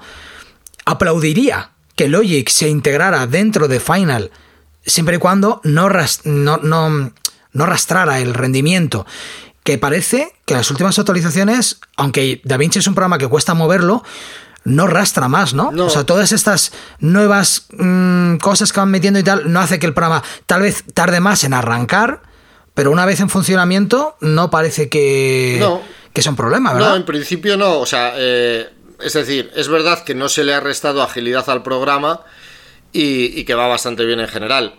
Lo que ocurre es eso, pues que es un programa al final, o sea, es un programa desde luego que impone y es un programa que es muy difícil aprender pues eh, investigando un poco uno por su cuenta, eh, con un par de tutoriales. O sea, te tienes que plantear hacer, no sé, por lo menos, o sea, lo que tú dices, ¿no? Está claro que alguien que se quiera meter en DaVinci Resolve no se puede plantear como te puedes plantear si te metes en Final Cut o, o Premiere, ¿vale? O sea, en realidad en cualquier programa lo que te tienes que plantear es que tienes que aprender lo que necesitas. Eso en primer lugar. Y luego ya todo lo demás. En el caso de DaVinci Resolve te tienes que plantear a lo mejor mm, pues aprender eso, qué es lo que, lo que necesitas inicialmente y luego ampliarlo un poco más, pero desde luego lo que, lo que tienes que tener claro es que si quieres abarcar la totalidad del programa, o sea, vas a estar media vida. Sobre todo si no es un programa, digamos, que hayas ido utilizando a lo largo de los años y hayas ido incorporando esos conocimientos a medida que han ido pues eh, incorporándose al programa. Hoy en día, o sea, al final lo que hay que entender es que, eh, pues un poco lo que tú decías, ¿no? O sea, Blackmagic está planteando DaVinci Resolve como un software para que eh, pueda haber hiperespecializaciones dentro de él, ¿vale? Es decir, que haya un tío de sonido que solamente trabaje en Fairlight y ya está, y si acaso vaya un poquito a edición para hacer un pequeño ajuste si lo necesita o cualquier cosa así. Y lo mismo un tío que sea editor, es decir, que a lo mejor entre en Fairlight para hacer un pequeño ajuste o para aplicar un filtro que conoce, pues porque un audio se escucha muy mal, pero que luego ya el de sonido lo terminará de arreglar. Eh, yo creo que ese, es el planteamiento que hay que tener con DaVinci Resolve, ¿no? Porque aprenderlo desde sí, cero... que incluso, claro, que incluso el editor te haga una premezcla que eso también se hace mucho. Hacerte una, una, una, premezcla para que luego el de, el de sonido termine, termine retocándolo. Y que si haya que hacer un pequeño retoque, no tengan que llamar a, al editor para que vuelva a retocar algo mm, convirtiendo el proceso de trabajo colaborativo más farragoso. Eh, yo, está claro, yo tengo clarísimo que si mañana a Apple se le cruzaran los cables y por lo que fuera dejaran de desarrollar eh, Final o hicieran un cambio de rumbo que no me gustase, el programa por el que optaría sería DaVinci. Eh, sobre todo por el bueno porque el, modelo de, el modelo de, pago me parece me parece genial. No es eh, el problema que tiene mm, Adobe es eso que tú tienes tu, tus trabajos están secuestrados. No estás alquilado. Realmente alquilas el software. Con lo cual me parece injusto que si hoy tú tienes que trabajar trabajas cualquier, cualquier proyecto que tengas en, en, Premiere, lo dejas guardado y si dentro de dos años tú ya has pasado de suite, no puedes recuperar ese programa. ¿Por qué? Porque el programa no es tuyo. O sea, no puedes, no puedes recuperar ese trabajo que tú has hecho. Con lo cual, es la parte que más me tira para atrás de, de Adobe. Porque pagar un alquiler por un software que... Eh, a ver, es una crítica, pero no es una crítica hacia el, hacia el software en sí, ¿eh? es una crítica hacia el sistema que tienen de, de pago creado. Eh, y creo que eso hace que muchos... Por un lado, creo que si tiene tantos usuarios es porque muchos usuarios están, como digo, secuestrados. Ya no pueden irse. Sí. No pueden marcharse porque si se marchan, vale, empiezo desde cero, pero empiezo desde cero eh, literal. No puedo recuperar nada de lo que haya hecho eh, anteriormente. Y no sé, creo que el modelo, el modelo de Da Vinci es para quitarse el sombrero. O sea, realmente es eh, un software que si siguen haciéndolo así, mm, va a llevarse el gato al agua de aquí a un tres o cuatro años, ¿eh? Se puede, eh, se puede poner como, como uno de los, como de los programas universales de edición en el, en, el, en el mundo. Y cuando digo universal, me refiero a que, a que Da Vinci es un universo, tío. Un universo lleno de planetas y y no tienes por qué conocer todos los planetas, sino que, como hablamos, es para, para un programa colaborativo entre, entre personas profesional y que está al día. Está al día porque en cada actualización es increíble lo, que, lo que llegan a, poner. Incluso una reflexión que, hacían, que hacíamos ayer que, me, hizo, me hizo pensar en... Yo siempre decía que los, los, plugins que tú ves, eh, mm, las, las, empresas que desarrollan plugins y herramientas se centran en, en Final y se centran en, en Premiere porque piensas que, que son los estándares, ¿no? pero, por ejemplo, el ejemplo del M-Tracker, que por cierto el, día 2 de diciembre es cuando se estrena M-Tracker para, para Final, eh, un programa que encuentro que es hiper necesario en Final, es un plugin que han tenido que desarrollar terceros, pero que en DaVinci está desarrollado desde, desde, los, desde los primeros, eh, ¿no? Desde, no, bueno, desde que implementaron Fusion. Sí. Eh, lo que quiero decir es que ves que no hay empresas de terceros que desarrollen muchas cosas para DaVinci. Piensas que es porque DaVinci no lo usa la gente, pero que realmente es porque nadie, nadie, yo creo que nadie desarrolla nada para DaVinci porque DaVinci poco le falta. Sí. O sea, no, no, no, hay, no hay nada que un tercero necesite implementar en DaVinci porque un usuario de DaVinci lo tiene todo. Y si no lo tiene todo, espera un poco. Espera un poco porque te lo van a dar. Sí, sí, es un, es un poco así, sí. O sea, em, al final es eso. O sea, es... Eh, es, un, es, una, o sea, es un programa que tiene tantas herramientas incorporadas y luego también tiene Fusion metido y todo ese tipo de cosas, pues al final eh, hay muchos plugins que no tienen mucho sentido. Sí que hay cada vez más, ¿eh? de todos modos. O sea, sí que hay cada vez más plugins que se desarrollan y eso para, esta, para este sistema. Pero. Sí, pero títulos, títulos y cosas así. Pero tú imagínate, o sea, una actualización, una de DaVinci Resolve que hacen cada año, equivale a tres de las que se hacen en Final. O sea, porque luego Final estamos esperando tres años para una actualización bestia Y luego, las actualizaciones bestias que hacen en Final tampoco son tan bestias. Pero es que, ¿vale? Porque de todos modos, yo creo, yo creo que hay que entender que son programas que tienen una filosofía totalmente distinta. O sea, Blackmagic está realmente, yo creo, eso, intentando imponerse ahí, metiéndolo absolutamente todo y al final es eso, eso también tiene una pega, ¿no? Y es que eh, te estás centrando mucho en, el usuario de alto nivel, ¿vale? De, productora más gorda, de grandes producciones y todo ese tipo de cosas, aunque también lo usa mucha gente que no es así, por, por el tema precisamente de que es gratuito. Pero Final Cut tiene una filosofía totalmente distinta. O sea, Final Cut es un programa, o sea, hay mucha gente que se ha pasado a Final Cut porque hace vídeos de la familia o para YouTube o para cualquier otra cosa y, simplemente iMovie se le ha quedado corto. Y entonces ha dicho, coño, pues ¿qué uso? Pues Final Cut, que lo tengo ahí, es relativamente barato, funciona bien en cualquier Mac. Y es un programa más que puedes ir descubriendo poco a poco. DaVinci Resolve es, bueno, pues es para el que diga, oye, me quiero meter en esto, o ya estoy metido en ello y, eso, y quiero pasar de Adobe y quiero ir rápido. Porque hay mucha gente eh, que, es decir, controlando DaVinci Resolve bien, sigue editando con Final Cut porque dicen, a ver, es que edito con Final Cut, dice, porque es que toda la parte de la edición la hago mucho más rápida, ¿no? Y es que el problema también de DaVinci Resolve con respecto a lo que ha crecido es que al final, eh, es decir, la parte de color era ya de ellos, la parte de edición la han desarrollado ellos, pero la parte de, de Fusion y la parte de Fairlight, o sea, al final son dos programas que han metido ahí un poco a machete. Entonces, es un software súper complejo y al mismo tiempo es que es un software con un funcionamiento totalmente diferente de una sección a otra. Y no sé. Pero no es tan no es tan no es tan diferente a lo que hace a lo que hace Apple. Por ejemplo ya, ya no solo en la Switch. Apple tiene su Logic que es el, software de, audio, utilizado por muchos estudios profesionales desde hace ya muchos años. Eh, tiene Motion, Mm, le faltaría, claro, le falta todo el tema de color, tenemos compresor, simplemente sería unir todo esto que, que tal vez, tal vez nos encontramos con esto en, un futuro. y por eso no... Yo dudo mm. muchísimo que Apple haga eso porque, es decir, Apple tiende a simplificar, no a complicar. Y juntarlo todo es complicar. O sea, es que es así, porque... Claro, pero luego la filosofía está también es la filosofía que tiene Blackmagic, de em, su software es muy barato para todo lo que ofrece. Eh, porque ellos lo que quieren es que compre, tú compra mi cámara y trabaja con mi software. Pero lo que quiero, donde voy a ganar dinero es que compres, eh, eso, que compres mi cámara. Sabiendo que tampoco son, son productos muy profesionales y es, y es, verdad, y no tengo ninguna duda de que cuando, por ejemplo, aparece una consola para Fairlight que cuesta 3.500 dólares, estoy seguro que lo vale. Sí, sí, sí. Lo vale porque porque luego tenemos otros productos, por ejemplo, el, el Atem Mini, que es para, para, para las emisiones en streaming, y lo tienes desde creo que son 300 euros o 400 euros. O sea, tienes buenos productos con precios que no son abusivos. Sí, sí, sí, no, no, sí. Entonces, Blackmagic tiene buenos precios, eso es innegable en todo. Entonces creo que las filosofías de ambas, de ambas empresas no son muy dispares, ¿eh? No son muy dispares. Pero creo que DaVinci está, lo está haciendo muy bien en este sentido.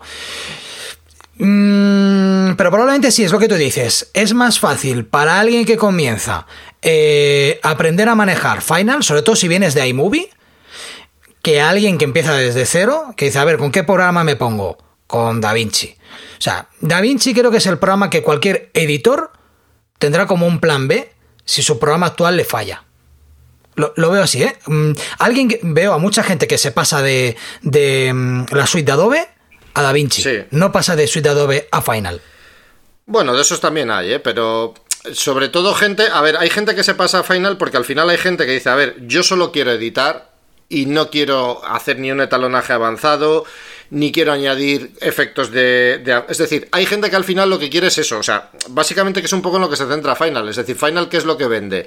Es un programa de edición por así decirlo, para contar historias, ¿vale? Ya está. Entonces, es en realmente en lo que se han enfocado. Y luego al mismo tiempo han hecho un programa que gracias a las plantillas de Motion, plugins y demás puede ser muy modular, le puedes incorporar muchas más cosas. Entonces, es decir, esa parte es, el programa que más la simplifica de todo, ¿no? O sea, eh, pues yo qué sé, ejemplos de estos que se pone a veces. Tú en, en, un programa como Premiere Pro, DaVinci Resolve o cualquiera de estos, de repente quieres pasar una secuencia de una parte a otra y como tienes pistas, tienes que andar subiendo pistas hacia, o sea, clips hacia arriba, abriendo huecos, pasas toda esa zona, ves si eso funciona o no, si no funciona, tienes que volver a... En fin, o sea, te saca un poco del, del, de lo que está, de, la parte, digamos, de montaje donde estás centrado.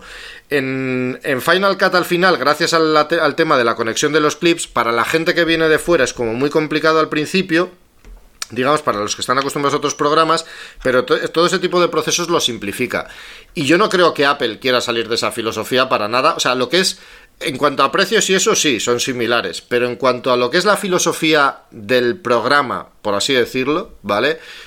Yo creo que Apple saca muchas menos novedades porque al final no se plantean el decir, vamos a implementar el HDR, ¿cómo lo hacemos? Venga, pum, pum, pum, y ya está, venga, HDR disponible. No, es cómo podemos implementar el HDR de tal forma que sea muy sencillo de utilizar. Es decir, que el usuario no se tenga que volver loco con HDR10, con eh, Dolby Vision, con tal, con cual. o sea, Cualquier usuario puede hacerlo de manera casi intuitiva. Sí, eso es. O sea, que, que, no, que no se vuelva loco al final. Entonces, al final, claro, también hay que entender eso. Eh, el resultado es un programa, por así decirlo, mucho más refinado, ¿no? Es decir, tú en DaVinci Resolve haces clic con el botón derecho encima de un clip en la línea de tiempo y te sale un submenú que, o sea, necesitas una pantalla de 2000 píxeles de alto para verlo entero casi.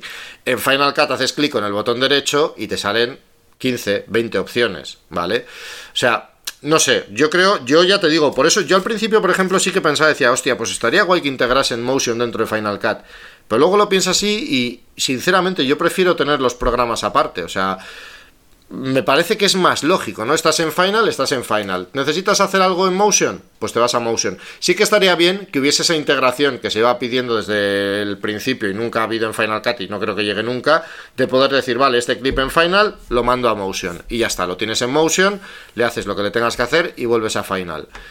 Eso sí me gustaría, pero que todo estuviese metido dentro del mismo programa, no, porque necesariamente tendrías que romper ciertas cosas de Final y te cargarías gran parte, yo creo, de su usabilidad, eh, lo intuitivo que es y todo ese tipo de cosas. Entonces yo creo que... Pero yo, incluso más que Motion, no sé, a ver, compresor, yo creo que es algo que podría estar perfectamente integrado en, Final y se, se comprendería perfectamente, o incluso Logic. a ver, compresor, tú puedes mandar un proyecto de Final a compresor y tienes las mismas opciones. Si metes compresor en Final, ¿qué es lo que va a pasar? Sí, el que controla de, de, de, mm, codificación va a decir, vale, cojonudo, lo tengo aquí, ya está todo muy sencillo. Pero el que no sepa de codificación y de repente empieza a ver qué modo de entropía quieres, cuántos, eh, qué velocidad de datos quieres, qué tal, qué cual, qué no sé qué. O sea, al final lo que va a hacer es que dude, que a lo mejor empiece a toquitear cosas y el resultado al final sea peor. Entonces, yo sigo viendo bien que esté separado porque al final Además, la integración precisamente entre Final y Motion y compresor es buena. Es decir, tú coges click, o sea, exportar, enviar a compresor con un ajuste preestablecido. O sea, vamos, eh, renderizar con compresor, donde ya puedes tener tu ajuste preestablecido y renderizar sin salir de Final. O enviar a compresor y ahí si quieres darle cinco salidas diferentes, hacer los ajustes pertinentes que te puedan pedir y todo ese tipo de cosas. De hecho, por ejemplo, bueno, Iba a decir que Adobe hace más o menos lo mismo. Es cierto que las opciones a la hora de exportar desde Premiere Pro son mucho más grandes que las que tienes en Final, en cuanto a eso, en cuanto a velocidades de datos, códex, que tienes 100.000 y 100.000 salidas, pero, pero también tienes la posibilidad de mandar a media encoder, que es un poco el equivalente a compresor de, Adobe. No sé, yo es que, sinceramente, yo te lo he dicho, a mí la evolución de DaVinci Resolve me gusta en cuanto a funcionalidad, es decir, en cuanto a eso, a que dices, joder, es que, ¿qué no puedo hacer este programa ya? Pero al mismo tiempo, no sé, o sea, me resulta, pues eso, cada vez pienso, digo, joder, es que es demasiado lío, ya es que cualquier cosa que quieras hacer, haces un clic con el botón derecho y aunque conozcas el programa, a veces encontrar la opción que estás buscando, que sabes que buscas esa, dices, es que me, paso leyendo 30, 30 cosas antes de, encontrarla, ¿sabes? Eh, no sé, o sea, yo es lo que te digo, me gusta me gusta como la evolución del programa en cuanto a funcionalidad, pero no me gusta eh, en cuanto a usabilidad, por así decirlo. O sea, me parece que se está volviendo. Yo no sé.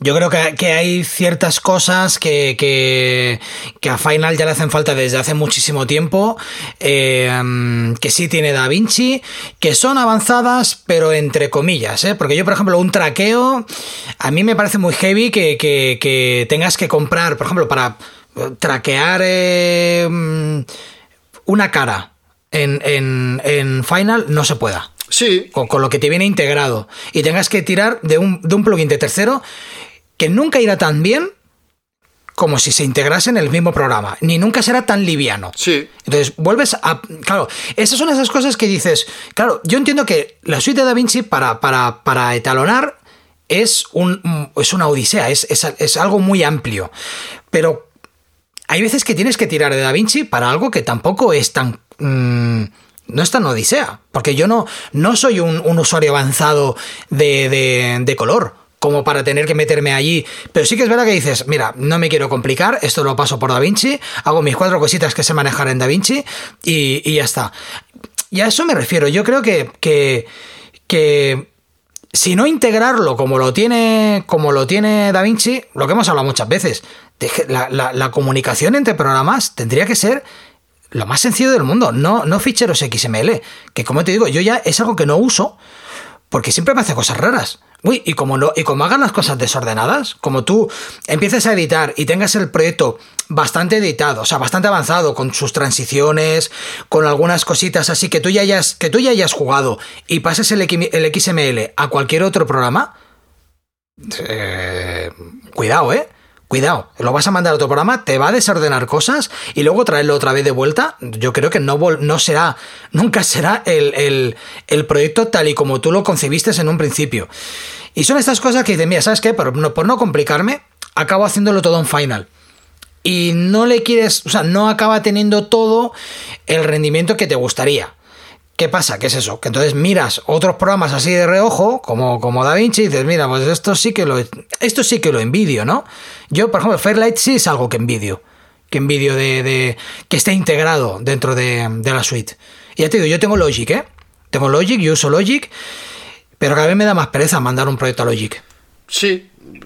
A ver, yo es que, o sea, yo creo que eso está bien lo que tú dices, pero claro, por ejemplo, dices, es que tengo que mandar, yo qué sé lo que dices, tengo que mandar el proyecto a, de Final a DaVinci Resolve para hacer algo así básico. Vale, pero es que a lo mejor si Final, fue, es decir, porque me estás poniendo un ejemplo completo, no dices el traqueo, vale, bien, eso, eso te lo compro, por así decirlo. Pero claro, si dices el traqueo, también puedes decir otras 100.000 cosas más. Si tú haces Final igual de complejo que DaVinci Resolve, al final, ¿qué es lo que pasa también en gran parte? Pues que... Eh, has complicado tanto el programa que a lo mejor ese proyecto que antes tardabas en editar, por lo sencillo que es Final, dos horas o diez horas, ahora tardas 20. Entonces, claro, eh, también ahí a lo mejor has perdido tiempo, ¿entiendes? O sea, es a lo que me refiero. Cuanto más compleja es una herramienta, más lento vas a ir trabajando también. Entonces, lo que puedes ganar por un lado lo pierdes también por otro. O sea, no sé, yo es que sinceramente creo que... Sí, sí, te, tienes razón. Yo creo que la finalidad de, de, de, Final no es conquistar Hollywood. Cuando hablamos de que Final se ha utilizado en alguna película, seguramente es una estrategia de marketing para decir, oye, si yo he hecho una película con Final, joder, tú puedes hacer tus proyectos con, con, con Final y irás sobrado. Esa supongo que es la filosofía. Porque yo creo que Apple no va hacia ahí. No, pero además hay que entender una cosa. Es que cuando te metes en... Es decir, DaVinci Resolve, a pesar de todo lo que está incorporando, eh, en lo único en lo que es un estándar, por así decirlo, es en corrección de color. ¿Vale? O sea, no hay apenas... Eh, grandes estudios ni nada por el estilo que estén adoptando DaVinci Resolve para utilizarlo en todo. Porque al final, en un, en un estudio grande, o sea, lo que quieren es principalmente seguridad. Y el precio entre comillas, es lo menos importante, ¿vale? Es decir, a una empresa que tiene 300 empleados o 400 empleados que se dedica al audiovisual, que cada licencia de DaVinci Resolve cueste 300 mm, euros o no, es lo de menos. O sea, lo que quieren es productividad, que las cosas vayan bien, que todo sea fluido, que no haya problemas, etcétera, etcétera. Entonces van un poco a lo seguro. Entonces, lo que te quiero decir con eso es que en todas esas grandes producciones, al final, el, eh, todos los trabajos también están mucho más segmentados. Y entonces, en muchos casos se sigue usando, a lo mejor se utiliza Avid para montar, eh, DaVinci Resolve para etalonar, eh, After Effects para motion graphics. Entonces, eh, todas estas cosas que está añadiendo Blackmagic, a lo mejor algún día sí llegan a conquistar ese mercado. Pero de momento yo creo que lo que más está conquistando son pues usuarios más o menos pequeños, pequeñas producciones y todo ese tipo de cosas. Es decir, a ese mercado todavía, por lo menos de momento, todavía no lo está petando. Bueno, tal vez no lo está petando ¿vale? Porque, porque la gente ya sabe esto como son. Nosotros abrazamos un software y nos quedamos en ese software hasta que ocurre algo. Hasta que, hasta que ocurre, por ejemplo, lo que le pasó a Final cuando pasó de las 7 a la 10. Eh, que obligas a un usuario a tener que aprender desde cero y que luego la nueva versión que tú hagas no esté del todo depurada y digas, mira, pues para aprender un programa desde cero, pues aprendo otro. No, pero sí, pero a ver, también hay que entender una cosa, no es solo ya una cuestión de aprender o no, es que, eh, es decir, cuando tú eres tú solo o eres un equipo de cinco, ¿vale? Es, todo es mucho más flexible y es mucho más sencillo cambiar los flujos de trabajo y todo lo que necesites. Cuando son 400 personas trabajando al mismo tiempo, es mucho más complicado. ¿Por qué? Pues porque tienes que enseñar a esas 400 personas cosas nuevas todo tiene que funcionar mejor y, tienen que aprender a resolver los problemas que son mucho más complejos al final. ¿Entiendes? Que los que pueden surgir en un pequeño equipo o en una persona sola. Entonces, todas esas pequeñas pérdidas de tiempo, al final, eh, mm, es decir, es dinero. Eh, son retrasos, son cosas. Entonces, claro, salvo que tengas una certeza absoluta de que te pasas algo mucho mejor, mucho más simple o igual de simple, en fin, salvo que tengas esas certezas absolutas, es mucho más difícil, eh, eh, digamos, mm, no sé cómo decirte, o sea, si tú tienes un bar o un restaurante y, y de pronto dices, oye, pues mira, yo a partir de ahora en vez de hamburguesas voy a hacer pizzas, pues bueno, cambiar toda la estructura del bar para empezar a hacer pizzas, pues te compras un horno, aprendes, lo que sea, es relativamente rápido. Si tienes una cadena de 200 restaurantes y quieres hacer ese cambio, eh, es mucho más complicado, ¿vale? Porque va a haber gente que se le va a dar mejor, gente que se le va a dar peor. Entonces, conseguir la misma calidad estándar que tenías antes con las hamburguesas, por ejemplo, te va a costar mucho más. Pues esto es un poco lo mismo, ¿sabes? O sea, estamos hablando ya de, corporaciones que son muy grandes y cambiar la estructura, o sea, el, funcionamiento, el software, el no sé qué, no sé cuántos, es muy complicado. Y claro, estamos hablando de que le dirías al tío, no, mira, tú a partir de ahora, olvídate de Pro Tools y Fairlight.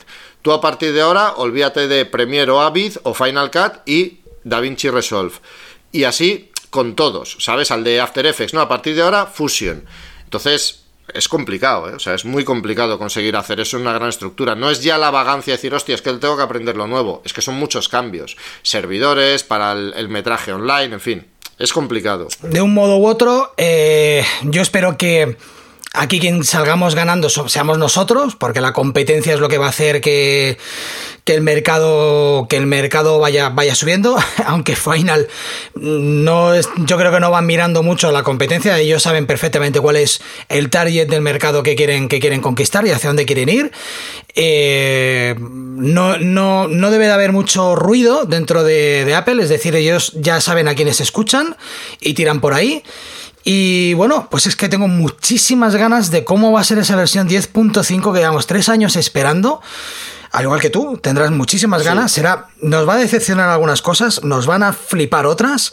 Eh, pero bueno, mm, a ver si este 2020 nos trae aunque sea alguna alegría, que pueda ser una versión de Final que, sería, es, muy superficial decir, ¿no? Que, bueno, que, que Final me, me, me, dé la alegría del 2020, porque la única alegría que tenemos este 2020, mira, que, que, que Trump eh, abandone la, la, la, la, Casa Blanca y que... Sí, bueno, y, eso tampoco alegra a todo el mundo, o sea... Eh, no, a todo el mundo no. Y, eh, sí, y es flipante que no haya alegrado a todo el mundo, pero, pero bueno, al menos, mira, dices, un loco menos. Entra otro loco, pero bueno, el que está ahora sí que daba miedo. Sí, un poquito sí. Aunque bueno, al final lío... Yo me acuerdo cuando entró, además tuve debate de, por ese tema en Twitter, que había gente, vamos, que poco más o menos decía que iba a iniciar una guerra nuclear y bueno, al final, a pesar de todo, yo creo que ha sido menos por lo menos de lo que se preveía, que no le defiendo, ¿eh? porque a mí es eso, o sea, un tío que te dice que a ver si metiéndote un chute de lejía te curas el coronavirus, pues lógicamente no es que sea muy de fiar para tenerlo dirigiendo un país, ¿no? Pero, pero bueno. A mí, yo, yo he de reconocer que a mí me daba miedo, ¿eh? O sea, que cuando yo, cuando yo vi que salió, yo ya conocía a Trump por movidas televisivas. Y yo llegué a pensar, mm, bueno, cuando salió Trump, aparte de que el tío es un, un pintas, eh, lo veías y dices, pero este señor, ¿cómo puede ser presidente de Estados Unidos? ¿Cómo, ¿Cómo, hemos podido pasar de Obama a esto? ¿Vale? Entonces era como, como que no lo entendía, pero luego cuando ya escuchaba algunas reflexiones que tenía, decía, este señor no está bien de la... No, está bien de la cabeza. Y todo, cuando empezó a, a soltar mierda con China, dije, la van a liar O sea, es que este señor es el que tiene el botón rojo para poder. Que me gustaría creer que en Estados Unidos no es tan fácil como que el que manda sobre todos los estadounidenses es un señor. ¿Vale? Aunque mañana me levanto, le doy el botón rojo y la lío. Hombre, eso- me gustaría creer que. Supongo que, que si- llegado el momento, si fuese por una locura transitoria, alguno le pararía, pero, pero sí, o sea, en ese sentido sí da un poco de miedo. Pero claro, si luego el señor se rodea de gente que piensa igual que él o peor, pues sí, es más fácil mm, apretar el, el botón rojo. Con lo cual, para mí, mira, ha sido una de las alegrías eh, ver que abandona la, la, la Casa Blanca. A ver si Final nos trae una, también una alegría y entre eso intentamos despedir este 2020 mm, para el olvido, eh, al menos, mm, no sé, saliendo del, saliendo del, del bache. Pues sí, sí, sí, a ver si van mejorando las cosas poco a poco. ¿Tienes alguna cosita más que añadir? No, nada más. Pues yo creo que nos vamos a ir despidiendo. Sí, sí, sí. Pues nada, a mí me gustaría deciros que si os ha gustado este episodio y queréis ayudarnos, que sepáis que dándonos 5 estrellas si creéis que la merecemos, eh, comentando o compartiendo este podcast nos ayudáis enormemente. No olvidéis suscribiros en la plataforma que más uséis para enteraros de cuando lanzamos un capítulo nuevo. Si queréis contactar con nosotros, estamos en Facebook buscando el corte final podcast o mandando un mail a elcortefinalpodcast.gmail.com. Ya sabéis que todo esto y mucho más lo tenéis en las notas del programa. Hasta la próxima. Un saludo, hasta otra. 감.